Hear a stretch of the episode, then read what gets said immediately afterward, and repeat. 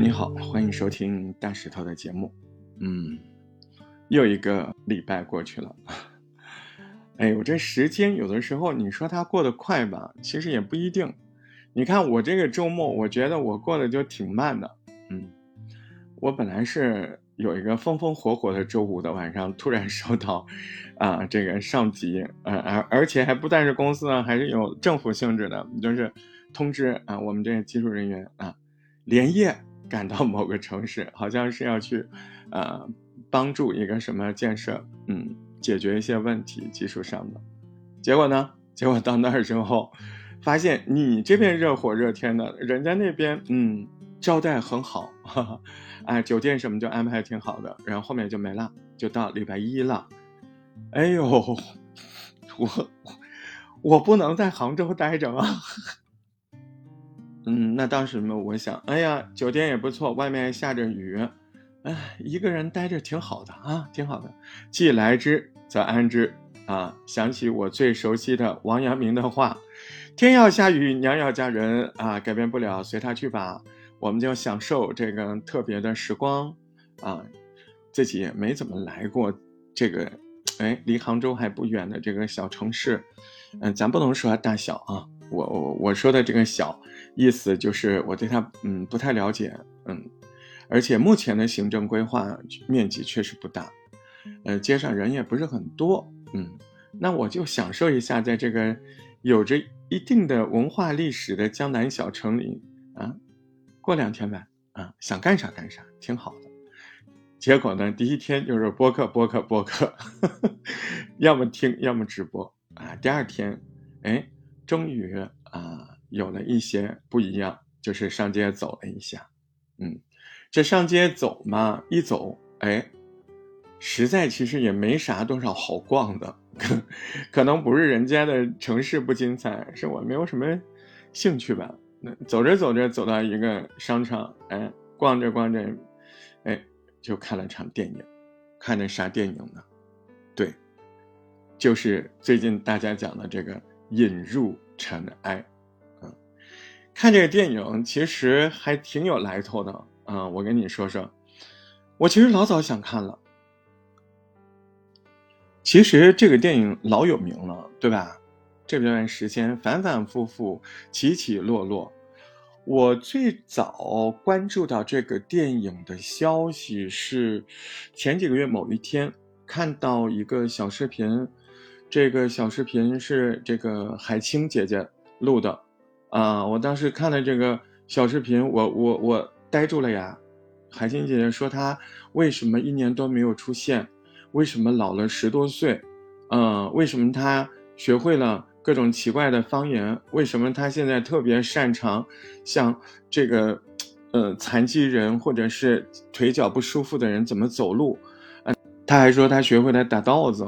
嗯，学会了种小麦，嗯，当时其实我并没有在意这些，我真正就是看，怎么海清姐一下老了这么多啊？然后她告诉我们，她拍了一个片子，使尽全身的力气拍了一个片子，甚至她跟自己打了个赌注，什么赌注呢？她这个赌注的原理就是说，一个演员一辈子其实没有太多机会。嗯，碰到嗯特别好的作品，有也可能只有一两次。如果你自己觉得你遇到了，嗯，你就应该不顾一切。他说，他就是这样的，嗯，他不考虑任何东西，嗯，他就为了这部片子，他下定了决心啊，要去农村待好几个月啊，最后就是待了一年嘛，对不对？啊，我当时看啊，这样的片子应该是不错，嗯，应该是值得看啊。但是这个事儿呢，后来好像我也没去看，工作忙什么的，嗯。再后来就是听说这个片子入围了那个柏林电影节，好像是今年中文片子里面唯一一个。哎，那个时候我看到那个新闻，我就想啊，真的要看，不是说好要去看的吗？去给海清姐姐加油，对吧？嗯，你看人家现在都得奖了，更要去看了，但事实上还是没去看。嗯，又过了一段时间，那个抖音上开始疯狂的传一个嗯片段，就是说这个电影的镜头里面，啊，这个嗯说是男主角特别凄苦的人生，嗯，他的爱人去世，他准备喝农药，然后在喝农药之前，他吃了个鸡蛋，嗯，他一辈子都没吃过鸡蛋，都不舍得吃鸡蛋，然后网友就在下面说，啊，农药太苦。拿鸡蛋垫垫，啊，当时就是，我就感觉好多人为这个，啊，我那时候又又记住了，嗯，但是还是没看，嗯，还是没看，我就觉得挺对不起这个电影的，是不是很多人都是因为这个原因，使得这部特别好的片子在最早的票房表现的一点都不好，啊，但是怎么说呢？可能真的是很多人努力的付出吧。就这个片子，好多的东西，他一波一波的，是那些看过的人、接触过的人，他就忍不住要发出来。嗯，又看到了，然后又看到这个搞笑的新闻，嗯，说这个网络上说有一个，呃，男女朋友，嗯，这个男孩子呢就看了某个电影，嗯，要给女孩子在手上用麦子啊摁住。一个麦子花，结果呢，啊，这小伙子可能是做健身行业的，把这小姑娘手给摁骨折了。我当时根本没意识到这是什么电影，后来我仔细看一下，哇，原来《引入尘埃》里面还有一个这么经典的片段，啊，不怎么会说好听的话的这个男主角，他把这个，嗯，他仅有的那个最真爱的那些。他种出来的小麦，啊，一颗一颗的，五六颗排成了一朵小花的样子，啊，摁在了女主角的手上，啊，就是麦子花。哦，原来是这样，嗯，就那个时候我就已经觉得，而且还看到，嗯，网上说这个片子不好，我那时候就觉得我一定最近要看，一定要最近要看。这到了这个周末，啊，然后。我完全想象不到，我会是在安徽啊宣城啊泾县这个宣纸出产地的，哎，这个叫什么电影院？真对不起哦，我真的一下还想不起来电影院，哎，这个就是缘分吧。我有的时候挺那啥的，我是觉得有些东西会来的，一定会来，嗯，大到人生的某些机遇，小到看一场电影，对，就在昨天这个英语。淅淅沥沥的江南小雨的小城里，我百无聊赖。哎，我逛街，我突然走进电影院，一切都那么顺其自然。我一抬头就看到啊，引入尘烟啊，我买了票，然后觉得对他来了，我要去看这个故事。其实这个城市它还真有真有故事。这个地方叫泾县，嗯，它是文房四宝当中。宣纸的出产地，嗯，呃，很多人都知道这个，但是呢，呃，泾县下面还有个县城叫云岭，云岭呢也是著名的啊，这个老区啊，对吧？嗯，再然后呢，再然后您可就想不到了啊，大诗人李白那首非常著名的“桃花潭水深千尺，不及汪伦赠我情”，对吧？哪儿？这就就是这个城市啊，这个城市市区旁边有一个大面积的水域，就叫桃花潭，啊，我也去了，转了五分钟，嗯，那肯定没有西湖好看嘛，啊，甚至我都觉得没有什么好看的，就是告诉你啊，原来很多很多年前李白也在这儿，还喝了酒，还认识了好朋友，嗯，啊，就是这样一个温暖的，有有有很多历史文化的。但是我当时却觉得百无聊赖的小城，啊，走进了这个小城的某个电影院。当时走进去的时候，就意料到了，可能是疫情的原因吧。呃，周末这个电影院人也不是很多。我进去的时候，那只有隐隐绰绰那种恋爱味。什么叫恋爱味？就是我觉得这一场本来人就不多，你买票还故意选那个角落，你不是恋爱味是啥呀？对吧？哎，我就老老实实的看了看，嗯，我也没按那个呃票号坐，嗯，我故意刻意的离我前后左右的人都最远、最不打扰他们的那个感觉吧，我就坐下来，嗯，一会儿电影就开始上映了，影响还挺好的，嗯，音质也不错，周围整个观影的过程当中，呃，当然人不多嘛，所以还是感觉挺好的，但是到了中部后部，哎呦，这个电影有点可怕呀，真的，就是你会隐约的，呃。不是隐约，你就是明确的。嗯，虽然这个电影院人不多，嗯嗯，这一场人不多，你就明确的感觉到一会儿你前面的两个人应该是两个女孩吧，就失控了，就有一点哭出声音来那种感觉。嗯，那个好像是在他给那个给那个嗯摁那个麦子花的时候啊，我听到有人哭了。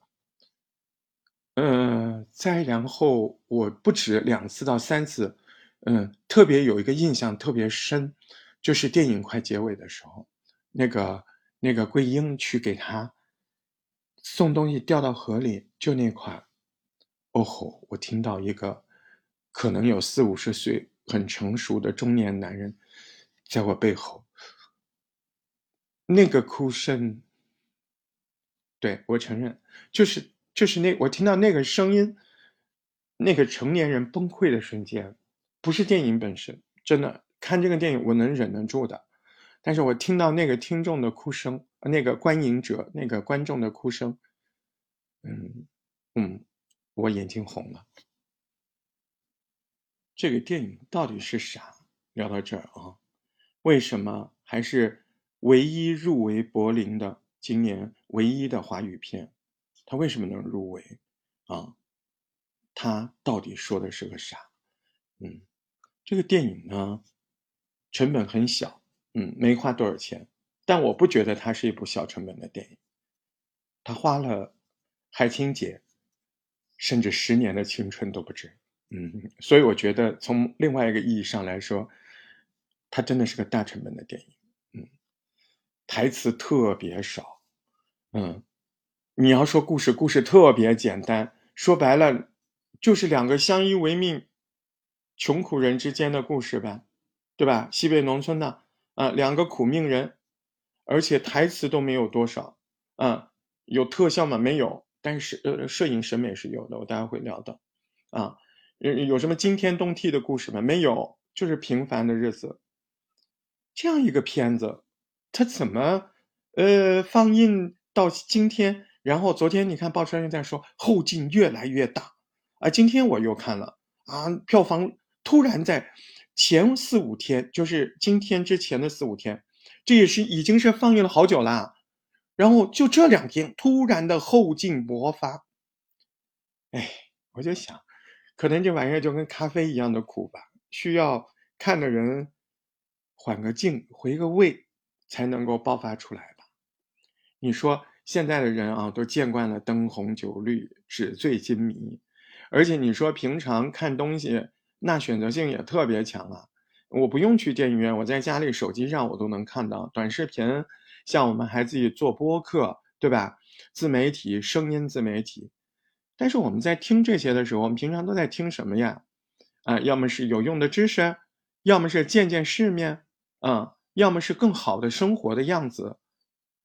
要么是更新的技术，反正种种种种，就很少有人会聊，会聊那些贫穷的模样。嗯，甚至有很多人看这个电影，都有点觉得他夸大了，不相信，嗯，十几年前会有这么贫苦的中国的地方。而这个。这个我我我我我要感谢我父母，其实我爸爸妈妈还是经常跟我聊一些这方面。他们，呃，在过去我我这个有记忆的这个二三十年啊，小孩的时候记不得，对吧？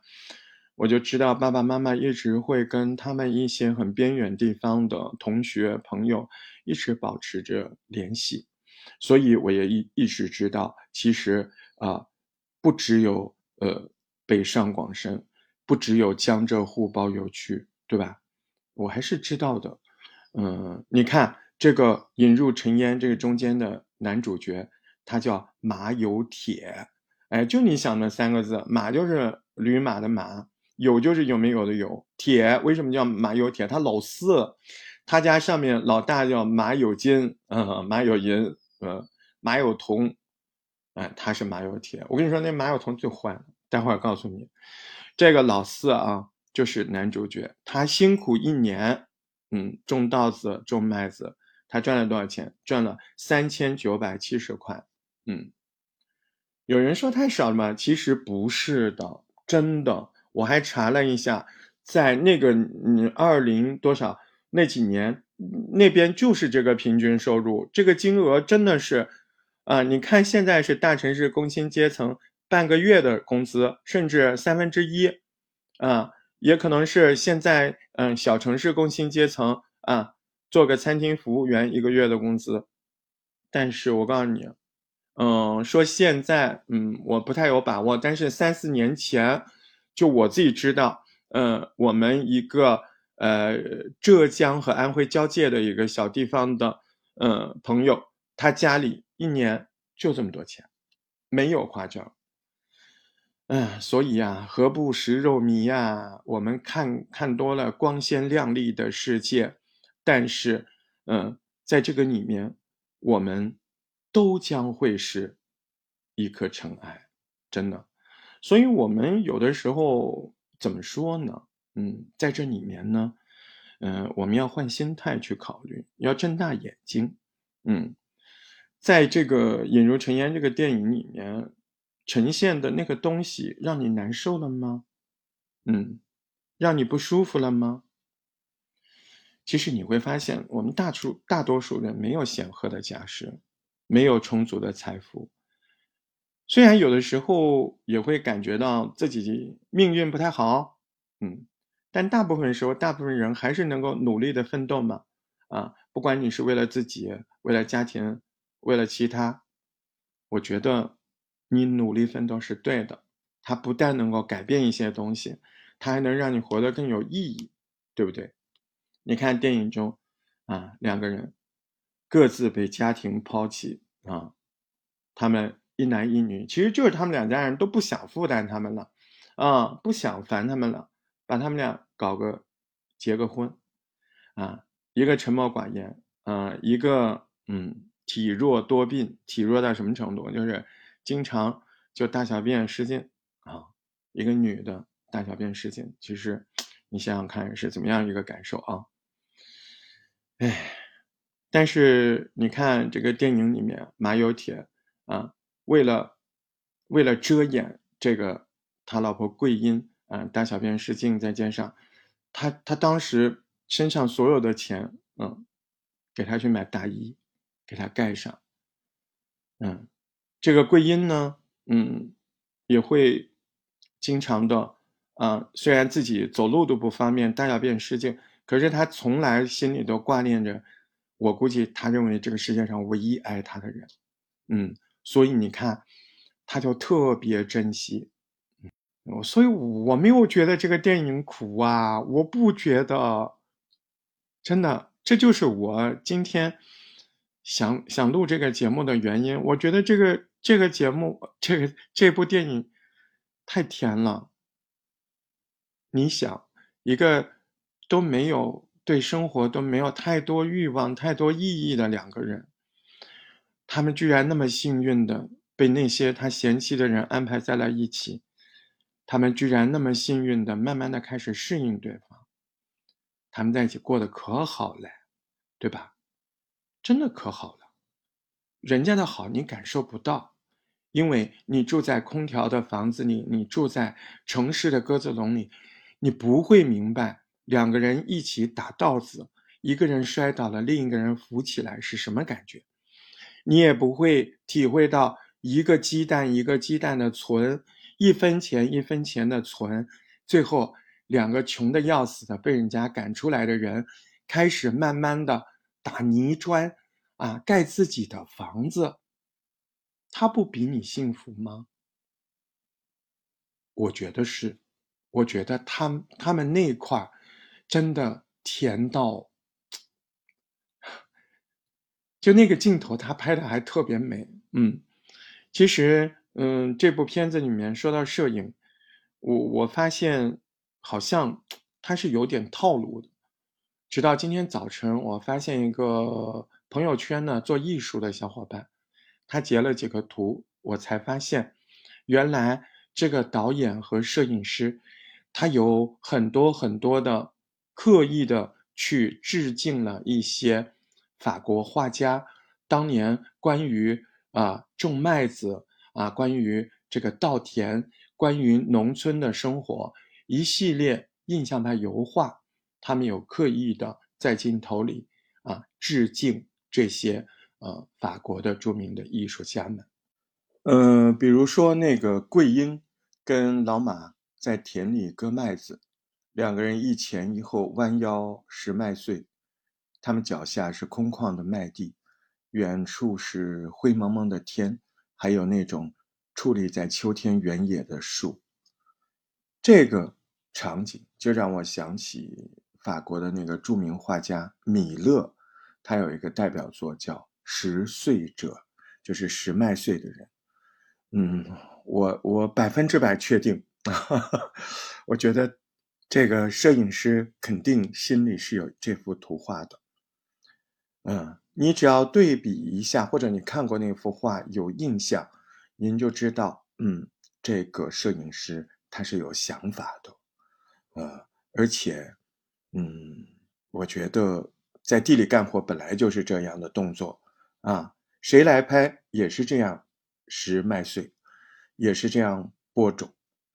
不管是拍电影还是拍油画，本来生活就是呈现，对吧？是巧合吗？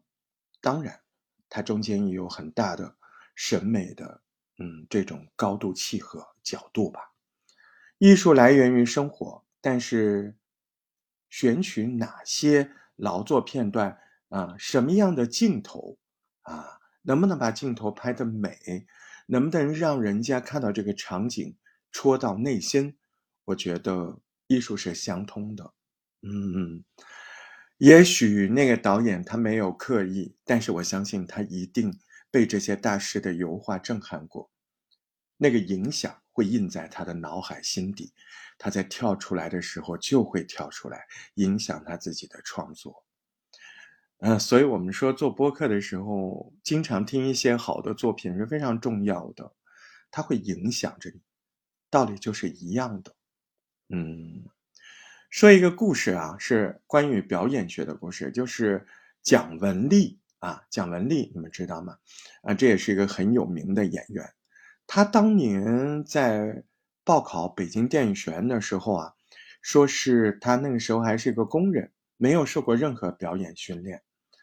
他去面试啊，小品的题目是唐山地震之后，那其他考生那各种演的哭天喊地，用力的啊去表现这种失去亲人的悲痛。蒋雯丽呢？蒋雯丽她独自一个人坐在。舞台的一角，两个手抱着膝盖，目光茫然，又抬起头。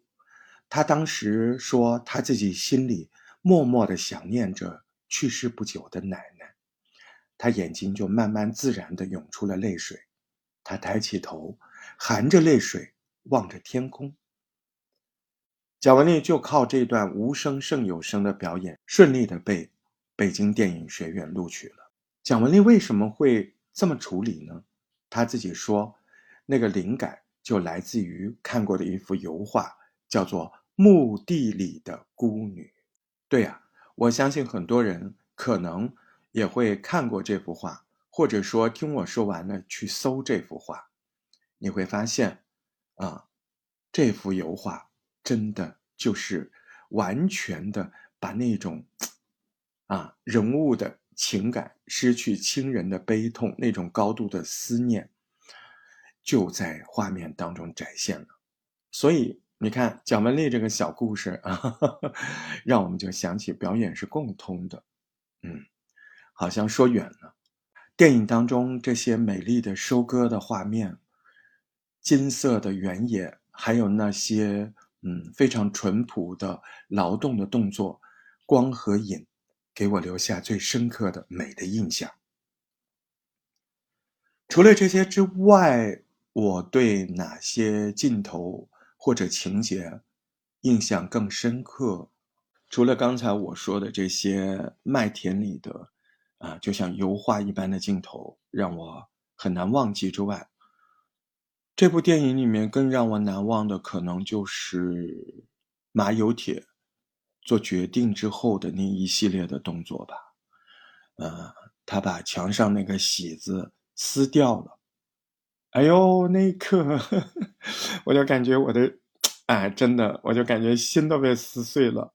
啊，那个动作很无声，就是，哎，那个墙上喜字被撕掉了，嗯，他挂上了桂英唯一的个照片，嗯，然后他去还钱，还欠人家的十个鸡蛋，啊，把那一千欠别人的一千多块钱还了，哦，对，还有他把驴子送走了，哦，那一刻我就感觉啊。我就憋，我那眼睛水就快出来了，你知道吗？我就憋，啊，一直到他嗯喝下农药，嗯吃了个鸡蛋，那块我真的好想说一下啊，就是吃鸡蛋那块嗯嗯，我我个人感觉他不是为了压掉农药的苦，马有铁还怕苦吗？不，他是有一个习俗。你看电影里面也说了，前面啊，他说这种供给别人的食物，如果自己不吃，那个逝去的人啊，他是吃不到的。哎呦，我想到这儿，又想到前面那个场景，他们在一起说这个话的时候，对我终于，终于崩溃了。嗯，忍都忍不住了。嗯，但你要说这部电影苦吗？我不觉得。嗯，谁不苦啊？从哪个角度来说，每个人有每个人苦的角度。